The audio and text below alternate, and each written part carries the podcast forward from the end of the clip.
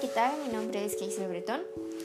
Curso la preparatoria y el día de hoy están escuchando este podcast acerca de los movimientos sociales en el México actual, que quiere decir que vamos a escuchar movimientos sociales de los años 90 en adelante.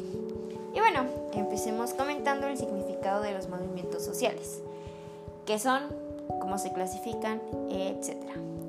Y bueno, se trata de grandes grupos que pueden estar formados eh, ya sea formalmente o no, y que se preocupan por problemas políticos o sociales en específico. Y bueno, tienen como objetivo crear un cambio social o cambiar uno previo. Los movimientos sociales aparecen ya sea por cambios en la cultura, injusticias sociales o desajustes en, en la sociedad.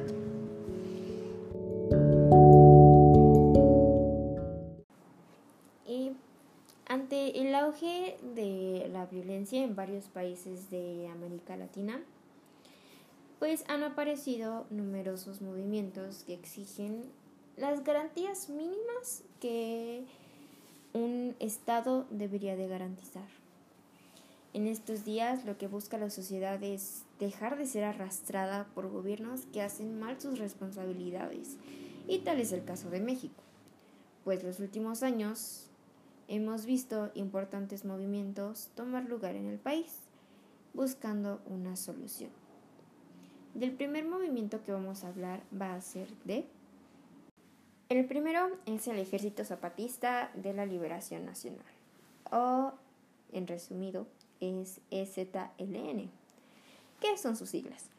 Eh, y bueno, este movimiento pues, eh, empezó en 1994 y las personas luchaban por el reconocimiento de los derechos y libertades de los pueblos indígenas, eh, eh, por una vida digna, por dejar atrás los maltratos, las injusticias, los olvidos y todo por parte de los gobiernos, que pues todo esto lo habían sufrido durante siglos, por el solo hecho de ser, entre comillas, diferentes, de ser indígenas, porque al, final de cuentas no son diferentes, son personas como nosotros, ¿no? Solo que tienen una diferente cultura. Reclamaban pues justicia, eh, reconocimiento de la diferencia, mm, de sus particularidades y como especificidades. Em, el derecho de ser ellos, ¿no? Respetando sus tradiciones, su historia, su cultura, sus costumbres y hasta su propia identidad. Demandaban al mismo tiempo que su mm, pertenencia a la comunidad nacional fuera reconocida, pero no solamente de palabras, sino también con hechos, mediante leyes y condiciones que les permitieran mm, y pudieran hacer posible ejercer su ciudadanía, pues que ya desde hace mucho tiempo había sido negada. Es muy triste que esto pasó en nuestro país, en nuestro país, siendo un país tan megadiverso, tan lleno de estas, de estas bellas culturas, que haya pasado esto. Empezó en 1994, sin embargo no se llegó a nada, y fue hasta 2001 cuando se dio como un nuevo intento por lograr estos cometidos. Para ello emprendieron algo llamado la Caravana de la Dignidad Indígena, o también conocida como la Marcha del Color de la Tierra.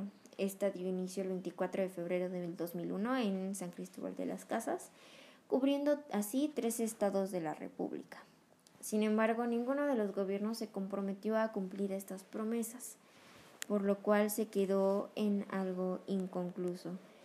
Se armó este movimiento social, sin embargo, no se pudo llegar a nada. Como tercer movimiento tenemos a el Movimiento por la Paz con Justicia y Dignidad, o por sus siglas MPJD. Y bueno, debido a la gran violencia ocasionada por la guerra de Felipe Calderón contra el narcotráfico y el crimen organizado que hubo al principio de sus sexenios, eh, pues frente a este escenario eh, de violencia incontrolable, los ciudadanos eh, preocupados e indignados salieron a las calles y marcharon, tomaron plazas, tomaron el centro, se organizaron y sumaron esfuerzos para aportar soluciones, ¿no? Porque no, no era posible vivir en un país tan violento. Quizá una victoria se le podría llamar al MPJD eh, que se alcanzó fue mediante los diálogos ¿no? llevados al, eh, al castillo de Chapultepec en, en, julio del 2011. Y bueno, también eh, en, ese, en ese diálogo se, se alcanzó que se aprobara una ley para las víctimas. Y bueno, esta institución sería la encargada de administrar el fondo de ayuda eh, la asistencia y, reparación integral, el Registro Nacional de Víctimas y la Asesoría Jurídica Federal de Atención a Víctimas. Todo eso como parte del Sistema Nacional de Atención a Víctimas, encargado de elaborar las políticas públicas para la protección, ayuda, asistencia y reparación integral de las víctimas, tanto a nivel federal como a nivel local. Sin embargo, al pasar Peña Nieto eh, como presidente no se, no se llevaron a cabo como, como se deberían haber llevado a cabo estas leyes y, y han estado también muy descuidadas, por lo que tal vez en ese momento sí se logró algo, pero no se le dio seguimiento. Y bueno, como segundo movimiento tenemos a la APO, que es la Asamblea Popular de los Pueblos de Oaxaca.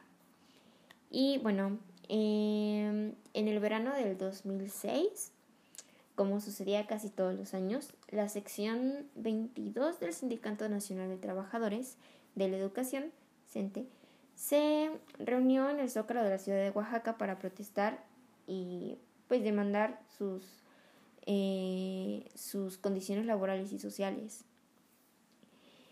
Eh, exigían la destitución del gobernador Ulises Ruiz. Y bueno, lo que había iniciado simplemente como un conflicto laboral se convirtió luego en uno político y después en uno social. Entonces, este movimiento tuvo como muchas facetas. Y bueno, a partir de entonces y hasta finales de noviembre del 2006, eh, la APO controló prácticamente la ciudad de Oaxaca. De hecho, fue uno de los movimientos ah, más grandes que hubo en, en México y, los, y el, el que resonó más.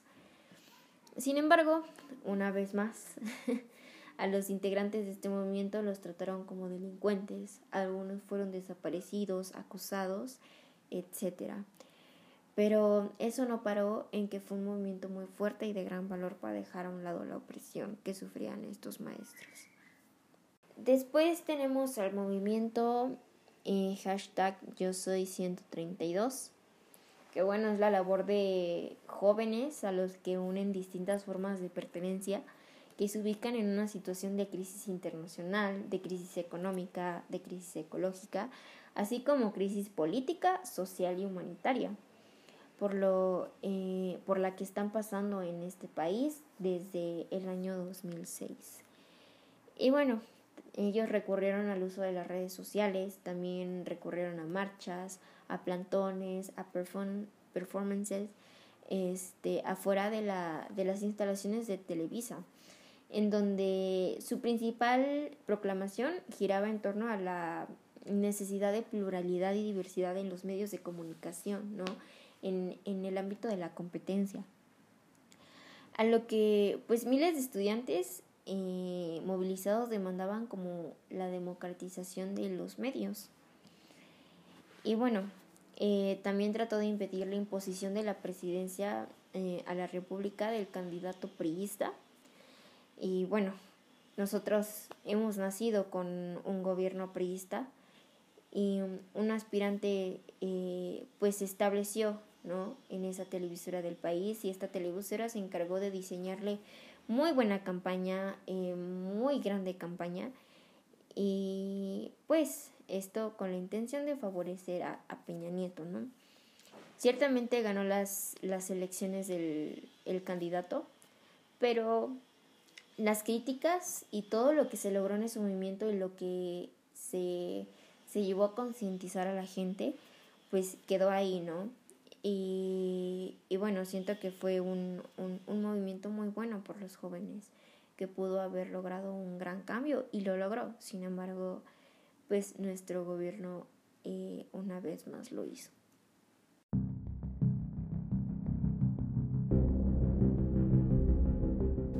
ya por último tenemos este movimiento. Es un movimiento muy triste, un movimiento que, que marcó la historia de México actual y es el de Nos faltan 43. Y el 26 de septiembre del 2014 por la noche México vivió este episodio en el municipio de Iguala en el estado de Guerrero. Eh, desgraciadamente desaparecieron forzadamente 43 estudiantes normalistas de la Escuela Normal de Ayotzinapa. Eh, las razones a seis años de los acontecimientos no están claras. Eh, el gobierno no ha dado respuestas y tanto padres, hermanos, amigos y muchos más ciudadanos de México han salido a pelear por, por estas personas ¿no? que siguen desaparecidas y, y que desgraciadamente nos damos cuenta que, que nuestro, nuestro país, nuestro gobierno es, es opresor.